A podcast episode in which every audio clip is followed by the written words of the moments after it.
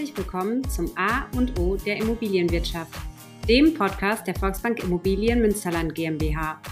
Hier hört ihr Antworten zu Fragen, die unser Auszubildender seinem Chef stellt, aber auch andersherum. Durch Monopoly, welches beide gemeinsam spielen, werden durch einzelne Ereigniskarten das jeweilige Thema der Folge gewählt. Also hört rein und viel Spaß!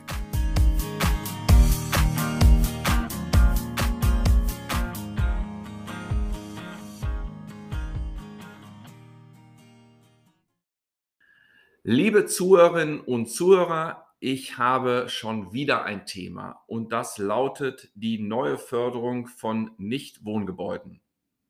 Nein, ich habe mich nicht vertan. Heute spreche ich über Nichtwohngebäude und ich habe mit einer Expertin schon über Wohngebäude gesprochen und da lag es natürlich nahe, diese Expertin Evelyn Leibold wieder einzuladen oder ich kann es auch verraten, Sie ist gleich hier geblieben, weil das ist ökologisch viel nachhaltiger, wenn wir zwei Folgen hintereinander aufnehmen. Dadurch sind die nicht ganz so lang. Und heute geht es um Nichtwohngebäude. Und meines Erachtens entscheidet man sich auch dafür, entweder ein Wohngebäude zu bauen oder zu kaufen oder ein Nichtwohngebäude. Aber ich freue mich über jeden, der sowohl die eine als auch die andere Folge sich anhört. Ähm, liebe Evelyn, schön, dass du auch für diese weitere Folge hier geblieben bist, denn seit dem 1.3. gibt es auch ein neues Förderprogramm für die Errichtung von Nichtwohngebäuden. Wie müssen wir uns denn diese neue Förderung ab dem 1.3. vorstellen? Ja, Oliver, die neue Förderung klimafreundlicher Neubau für Nichtwohngebäude, die gilt seit dem 1.3. und hat im Fokus letztendlich die Treibhausgasemissionen. Und zwar im kompletten Gebäudelebenszyklus, sage ich jetzt mal. Lebenszyklus eines Gebäudes ist von der Materialgewinnung bis äh, zum Recycling. Bestimmte Höchstwerte dürfen hierbei nicht überschritten werden. Das heißt, letztendlich geht es auch hier darum, wie groß ist der CO2-Abdruck und äh, fällt der Abdruck gering aus, wird das Gebäude gefördert. Wieder, glaubt eine ähnliche Frage. Wie kann ich diesen CO2-Abdruck verringern in meinem Nicht-Wohngebäude? Also maßgeblich ist letztendlich jede Investition, die zur Energieeffizienz beiträgt. Aber natürlich auch der Anteil an Strom- und Wärmeversorgung aus erneuerbaren Energien. Kurz und gut, der Beitrag zum Klimaschutz ist entscheidend. Das Thema Nachhaltigkeit steht im Fokus. Dies ist doch absolut sinnvoll vor dem Hintergrund deutlich gestiegener Nebenkosten. Nicht zu unterschätzen ist in dem Zusammenhang natürlich die richtige Materialwahl. Und ich vermute, auch bei diesem Förderprogramm muss ich äh, die ein oder andere Voraussetzung erfüllen, um überhaupt an das Fördergeld zu, äh, zu erhalten. Ich glaube, da bin ich auch goldrichtig, oder? Das ist richtig. Jedes Programm hat eigene Bedingungen, so auch das neue Programm klimafreundlicher Neubau. Und äh, beim Neubau von Nichtwohngebäuden, das sind also Gebäude, die nicht wohnwirtschaftlich genutzt werden, sondern betrieblich genutzt werden, da dürfen ab sofort festgelegte Grenzwerte für Treibhausgasemissionen nicht überschritten werden. Darüber hinaus, und das galt ja auch schon im Wohngebäudebereich, muss der Effizienzhausstandard 40 erreicht werden. Und 40 äh, steht äh, für den prozentualen Anteil des Jahresprimärenergiebedarfs. Also es gibt einen zulässigen Jahresprimärenergiebedarf und wenn ich den unterschreite, also nur 40 Prozent äh, einplane, dann habe ich ein sogenanntes Effizienzhaus 40. Und die dritte Bedingung, das sind drei Kriterien, die müssen alle gleichermaßen erfüllt sein, ähm, ist das Thema Heizungstechnik. Das heißt, fossile Energieträger oder Biomasse zur Wärmeerzeugung, die werden nicht mehr gefördert. Jetzt hast du es fast schon definiert. Ähm, trotzdem kannst du so ein paar Beispiele für Nicht-Wohngebäude benennen. Ich sage, das ist ein Bürogebäude. Bürogebäude, Verwaltungsgebäude, Kitas, also all das, was nicht wohnwirtschaftlich äh, genutzt wird. Sprich, ein Wohn- und Geschäftshaus, wo unten ein Ladenlokal ist und drüber Wohnungen, äh, würde schon nicht mehr darunter fallen? Äh, das ist jetzt ein ganz besonderes Thema. Wir haben es da mit sogenannten gemischt genutzten Immobilien zu tun. Und äh, ob ein Gebäude nach dem Gebäudeenergiegesetz als Wohngebäude bilanziert wird oder als Nichtwohngebäude bilanziert wird, das wiederum hängt davon ab, wie hoch der prozentuale Anteil ist. Also ich mache es jetzt mal einfach. Wenn wir eine Gewerbeimmobilie haben und eine Hausmeisterwohnung, einen sehr, sehr geringen Anteil äh, an Fläche äh, einnimmt, dann ist es möglich, wenn der Energieeffizienzexperte dies bestätigt, dass es sich um ein sogenanntes Nichtwohngebäude in Gänze handelt. Das heißt, dann wird die gesamte Fläche, die betrieblich genutzte und die wohnwirtschaftlich genutzte Fläche gefördert. Umgekehrt gilt das auch. Das heißt, wenn ich ein Wohnhaus habe und unten vielleicht eine kleine Boutique, Frauen gehen ja gerne in die Boutique, dann ähm, äh, ist es äh, auch abhängig äh, von der, ja, von dem, von dem Anteil. Wenn das sehr geringfügig ist, diese nicht wohnwirtschaftliche Nutzung, kann es sein, dass das gesamte Gebäude als Wohngebäude bilanziert wird. Das okay. heißt, die Anzahl der Wohneinheiten sind dann entscheidend. Also ich falle, wieder laienhafte Frage, ich falle entweder in das Förderprogramm für Wohngebäude oder in das Programm Richtig. für Nichtwohngebäude. Es wird nicht der Anteil jeweils aufgeteilt und das eine wird nach A und das andere nach B aufgeteilt. Äh, das kann möglich sein. Wenn das getrennt bilanziert wird, gemäß Gebäudeenergiegesetz, dann haben wir sogar beides, ein Nichtwohngebäude und ein Wohngebäude. Gut, also wir sehen aber, das ist ein Spezial-Spezialfall. Aber wir sehen auch deutlich, in beiden Möglichkeiten kann ich Förderung erlangen, wenn ich die Voraussetzungen erfülle. Also heißt es dort auch mit den Experten äh, weiter zu sprechen. Evelyn, äh, soweit ich mich erinnern kann, gab es bei Wohngebäuden zwei Varianten. Gibt es die hier auch? Äh, ja, äh, Oliver, die gibt es. Also ähm, es gibt äh, auch hier zum einen die Basisvariante, die sogenannte Basisvariante und die Premium-Variante. Ich will es gerne noch mal wiederholen an der Stelle für diejenigen, die den ersten Podcast nicht mitbekommen haben. Äh, es gibt drei Kriterien. Kriterium 1 bei der Basisvariante ist Effizienzhausstandard 40. Kriterium 2 ist äh, ja, die, das Treibhausgaspotenzial bestimmte Grenzwerte einhält. Und äh, Kriterium 3 sind, dass keine Wärmeerzeuger auf Basis fossiler Brennstoffe oder Biomasse äh, verwendet werden. Und die Premium-Variante, die anspruchsvolle Variante, die ist hier genau wie bei den Wohngebäuden auch äh, nahezu vergleichbar, aber dort reicht es nicht, dass bestimmte Treibhausgasemissionswerte eingehalten werden, sondern hier bedarf es einer Zertifizierung, ein Qualitätssiegel, nachhaltiges Gebäude. Da gibt es verschiedene Varianten, da gibt es äh, Qualitätssiegel, nachhaltiges Gebäude Plus und Premium, äh, aber das ist jetzt ein anderes Thema. Ähm, diese beiden Unterscheidungen werden hier getroffen. Und wer ist antragsberechtigt nachher für dieses Förderprogramm?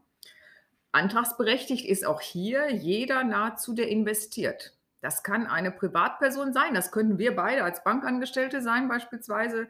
Das kann aber auch jeder Unternehmer sein, das können auch Banken sein. Auch das ist im Trend. Volksbank saniert oder, oder errichtet ein Gebäude oder saniert. In der Sanierung hatten wir es in der Vergangenheit vor allen Dingen.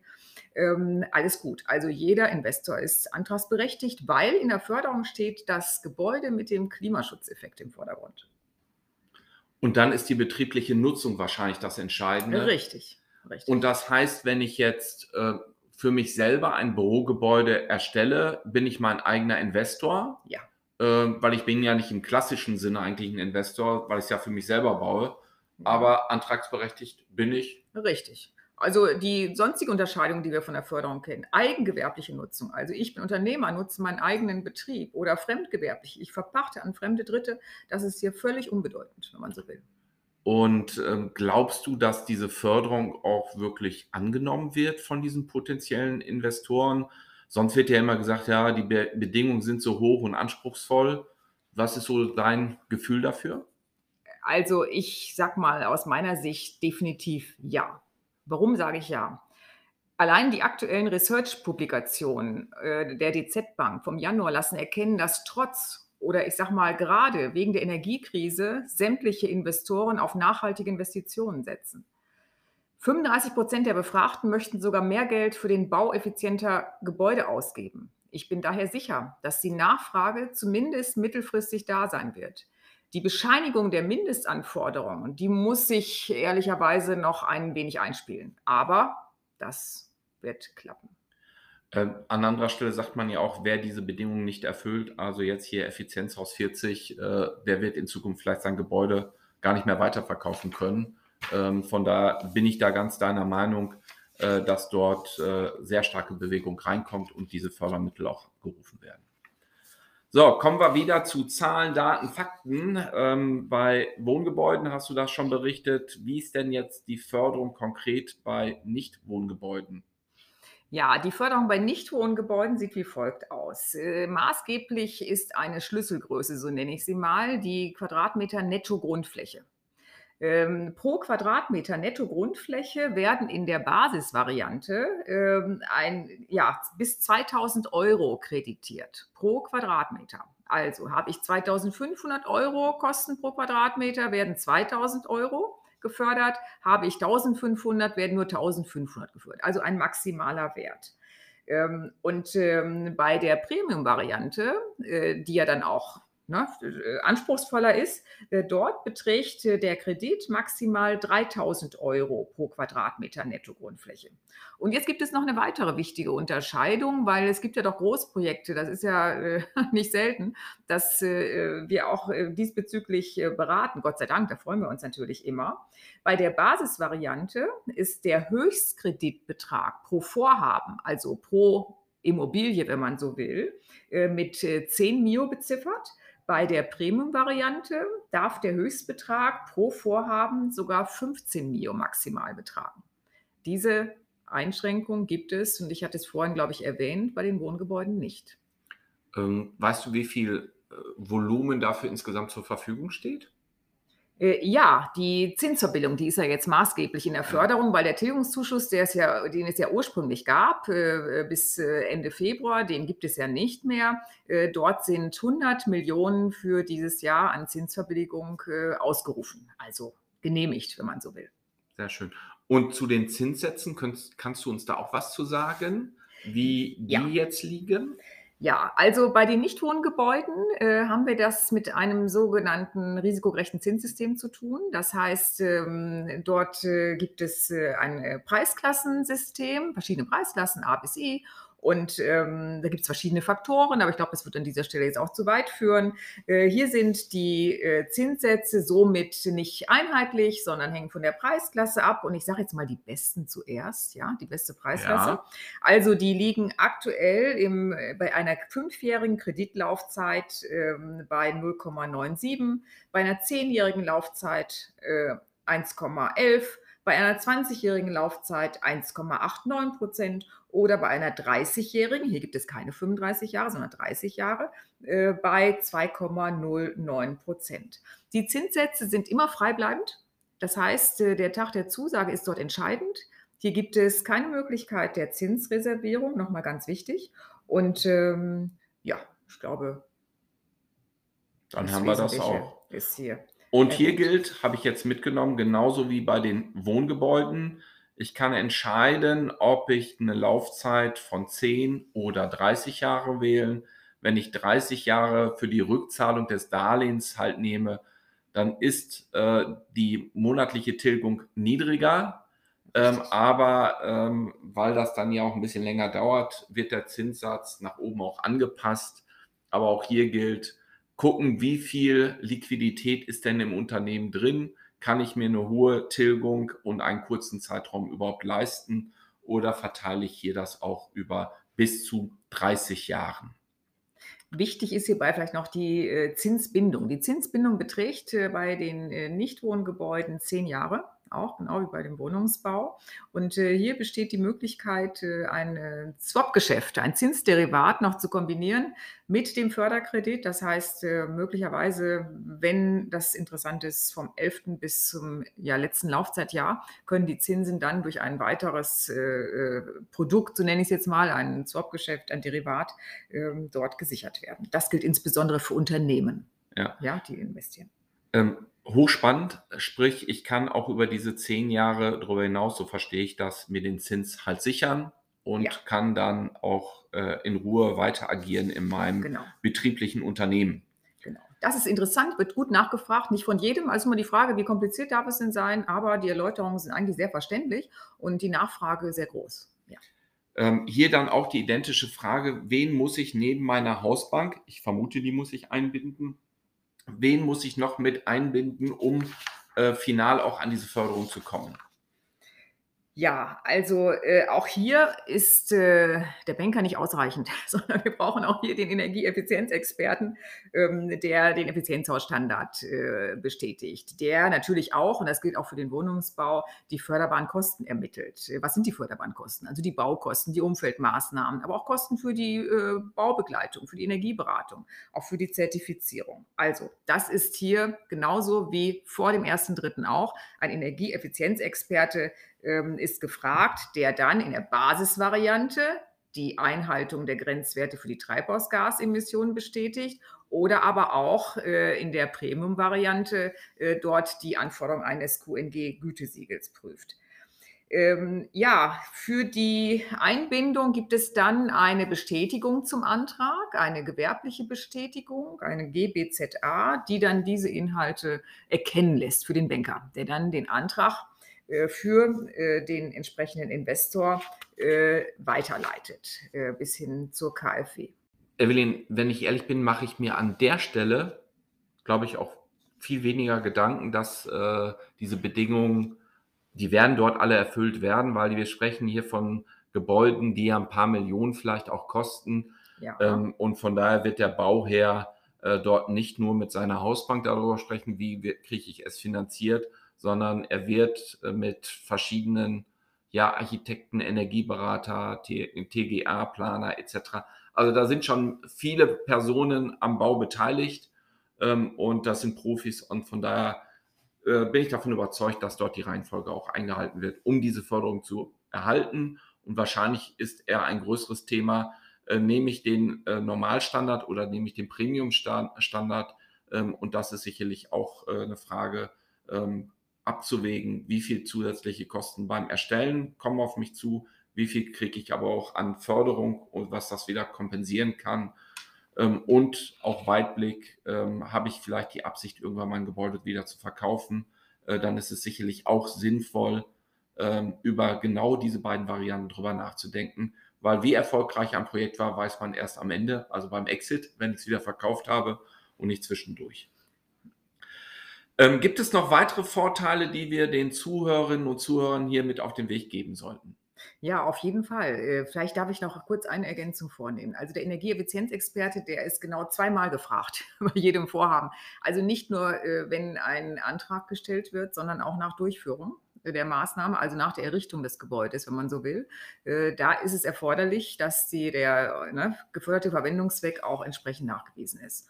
Und ähm, ja, eins wollte ich auch äh, noch bei dieser Gelegenheit erwähnen, wenn ich darf, äh, Olli, ähm, das Thema äh, wer ist einzubinden, ist wichtig, aber auch das Thema, wann ist wer einzubinden. Also das Thema Fristenbarung, auch hier wie beim Wohngebäudebereich, ist nicht zu vernachlässigen. Im Gegenteil, äh, ist ganz wichtig, dass vor Beginn der Maßnahme äh, dort der Antrag gestellt wird. Und als Beginn ist hier ein, äh, ja, jede Unterschrift, wenn man so will, ein Lieferleistungsvertrag, ein Kaufvertrag, ein GU-Vertrag. Also grundsätzlich muss der Antrag vorher an die KfW weitergeleitet werden. Es gibt auch hier Ausnahmen. Das heißt, bei dem äh, ja, äh, Liefer- und Leistungsvertrag beispielsweise, wenn ich jemanden beauftrage, kann ich dies sogar tun, ausnahmsweise, wenn vorher bei der Bank ein dokumentiertes Finanzierungsgespräch, aber nicht lachen, auf einem speziellen Formular der KfW erfolgt ist. Also soll heißen, ähm, ich glaube, es ist einfach, sich zu merken, vor Beginn, bevor ich eine Unterschrift, bevor ich einen Auftrag erteile, einen Bauauftrag erteile, äh, dort ähm, äh, den Banker aufzusuchen. Ja, jetzt habe ich die Frage vergessen. Gibt es noch weitere Vorteile? Ja. Es, äh, also ich kenne das aus unserem ersten Podcast. Da hast du dich selber auch äh, moderiert. Also mach weiter. Sorry dafür. Dafür komme ich gerne wieder. Du ja, bist jetzt schon wieder eingeladen. Danke dafür. Ja, es gibt äh, noch weitere Vorteile. Ähm, es gibt äh, äh, ja, auch hier eine attraktive Ergänzungsfinanzierung ähm, auf Landesebene. Also die NRW-Bank, das Landesförderinstitut, ähm, hat hier für die Kosten, die nicht abgedeckt werden aufgrund der äh, ja, der Grenzen, die ich gerade genannt habe, also ne, bis 2000 Euro pro Quadratmeter nette Grundfläche, ist ja nicht auszuschließen, dass durch die Preisentwicklung da ne, mehr Kosten entstehen pro Quadratmeter. Dort gibt es auch hier eine äh, sehr interessante äh, Finanzierung mit dem Namen NRW Bank Effizienzkredit bauen. Also soll heißen, wenn ich dann mag, kann ich bis 100 Prozent der Kosten, die auf mich zukommen als Investor, mit attraktiven Fördermitteln abdecken. Und hier sei erwähnt, dass es hier keine Begrenzung gibt der Förderung für die Quadratmeter Netto-Grundfläche. Auch hier die Besonderheit, lange Laufzeiten und vor allen Dingen auch die äh, ähm, Thematik, äh, dass sich die Zinsen für die gesamte Laufzeit festschreiben kann. Das gibt bei der KfN-Förderung nicht. Ja. So, ich überlege gerade, habe ich noch irgendetwas vergessen? Ja, sicherlich. Ich habe ja zu wenig Zeit, Oliver. Wir müssen nächstes Mal mehr Zeit einplanen. Also es gibt auch hier ein sehr breites, äh, interessantes Spektrum ähm, und da ist der Zinsvergleich entscheidend, die rechtzeitige Kontaktierung der Bank. Äh, ich glaube, an der Stelle können wir das dann letztendlich äh, auch abkürzen. So, Evelyn, ich glaube, äh, wir sind durch. Die Zuhörerinnen und Zuhörer sind durch dich bestens informiert, wenn Sie eine Förderung für ein Nicht-Wohngebäude benötigen. Ähm, vielleicht muss der ein oder andere diese Podcast-Folge auch ein zweites Mal hören, weil sehr viel Inhalt drin war. Ähm, es gibt aber alternativ auch die Möglichkeit, ähm, auf der Internetseite www.förder-welt.de nachzuschauen. Förder mit OE geschrieben, aber ich glaube, das wird so oder so angezeigt. Und dann kann man sich dort ähm, Fördermöglichkeiten für Nichtwohngebäude anschauen, Fördermöglichkeiten aber auch für Wohngebäude, weil man vielleicht doch beides macht. Und von daher, Evelyn, dir ein ganz großes Dankeschön, dass du hier warst. Wir haben, glaube ich, allen Zuhörerinnen und Zuhörern mitgeteilt, sie sollen frühzeitig losgehen mit dem Banker des Vertrauens sprechen. Und du hast an einer Stelle gesagt, der reicht hier nicht aus, sondern wir brauchen auch einen Energieexperten, aber ich habe an der Stelle gesagt, ich bin bei Nichtwohngebäuden davon überzeugt, die sind auch schon mit im Boot. Und ansonsten kann man uns auch fragen, dann helfen wir da auch mit. Und ähm, damit wünsche ich allen äh, Investoren in Nichtwohngebäude ökologisch und ökonomisch einen großen Erfolg. Bedanke mich bei dir ganz herzlich, bin davon überzeugt, wir sehen uns ganz schnell wieder. Das haben wir an anderer Stelle schon gesagt. Und ich habe auch mitbekriegt, äh, Evelyn, dass du während des Podcasts dir ein paar Stichpunkte für weitere Podcast-Folgen aufgeschrieben hast. Richtig. Von daher bin ich davon überzeugt, äh, von dir kommt noch viel guter Input und dann haben die Zuhörerinnen und Zuhörer ähm, auch immer wieder das passende Expertenwissen. Von daher großes Dankeschön. Ganz herzlichen Dank für die Einladung, Oliver. Ich komme jederzeit gern wieder. Dann bis bald. Tschüss.